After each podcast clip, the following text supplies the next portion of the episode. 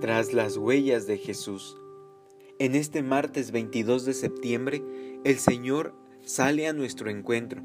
Sí, porque le apasiona salir a nuestro encuentro para hablarnos al corazón, para animarnos a no perder de vista el llamado que nos hace para aprender a amar.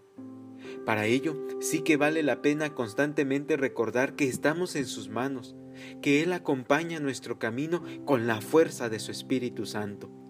Hemos sentido que nos hemos alejado de Él. Sentimos que pasamos por un momento de aridez espiritual y que algo ya no es como antes en mi relación con Dios. No tengas miedo, no pierdas la paz.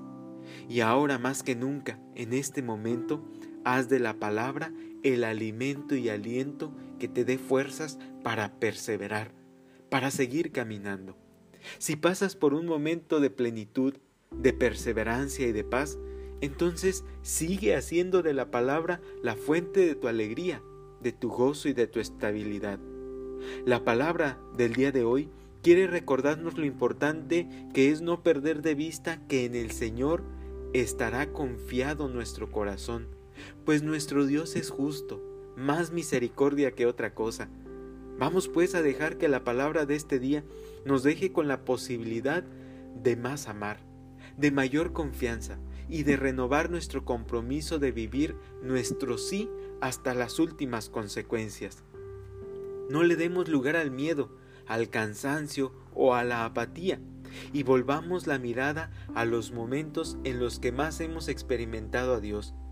La primera lectura de hoy la encontramos en el libro de los Proverbios, en el capítulo 21, en los versos del 1 al 6 y del 10 al 13. Ya el primer renglón de este texto nos daría para vivir. Fíjense cómo dice, como agua de riego es el corazón del rey en manos del Señor. Él lo dirige a donde quiere. Él dirige los corazones. En el momento en el que estés, en la circunstancia en la que estés atravesando, Él dirige tu corazón. Pero es que tengo miedo. Él dirige el corazón. Pero es que no lo siento. Él dirige el corazón. Pero es que no sé para dónde ir. Él dirige el corazón.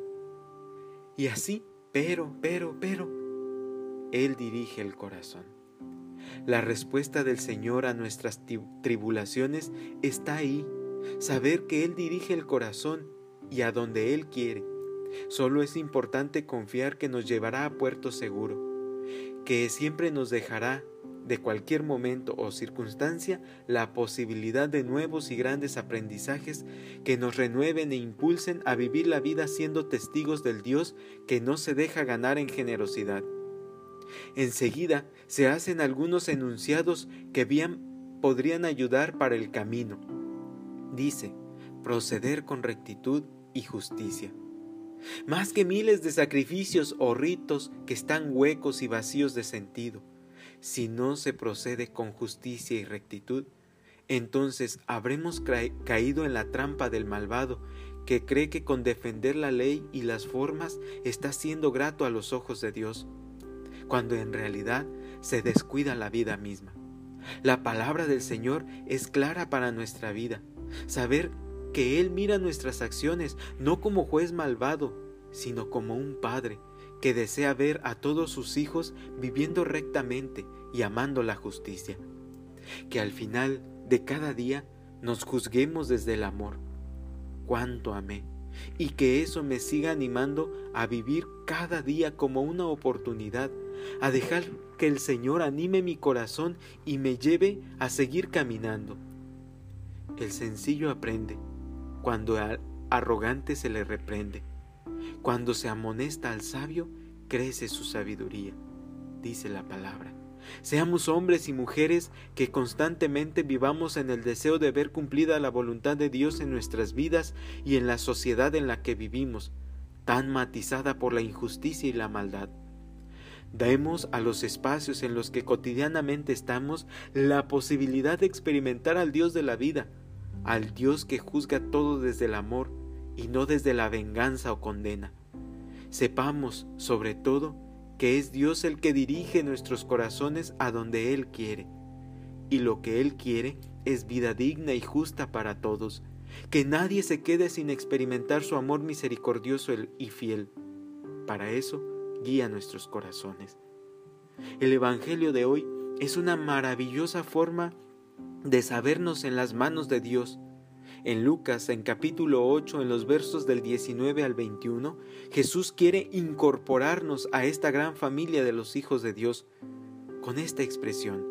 Mi madre y mis hermanos son aquellos que escuchan la palabra de Dios y la ponen en práctica.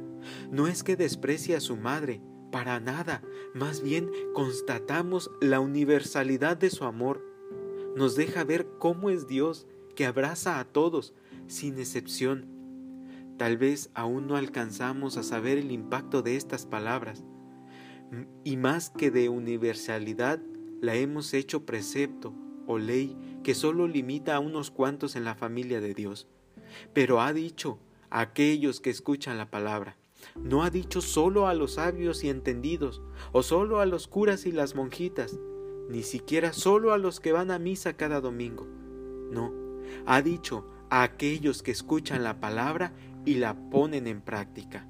Todos y todas somos merecedores del Dios que ama sin medida, del Dios que acontece en nuestras vidas dirigiendo nuestros corazones para más amar. Hermanos, hermanas, no perdamos el tiempo en pensar tanto y amar poco. Nuestra vida en tiempos de incertidumbre ante la pandemia que siga siendo la oportunidad de repensar nuestros modos de vivir, nuestras maneras de compartir el don de la palabra. Que de lo único que nos contagiemos todos sea de esperanza y de amor al prójimo. Que la palabra de este día anime nuestro caminar y que nos impulse a no dudar en responderle a Dios. Sí, Señor, quiero que camines conmigo porque me siento hijo o hija muy amado, amada. En este día, busca algún signo que te recuerde el día en el que el Señor te habló al corazón y comparte este audio con aquella persona a la que quieres invitar a renovarse en la esperanza y a la que le quieres reanimar en la fe. Hermanos, hermanas, ánimo firme.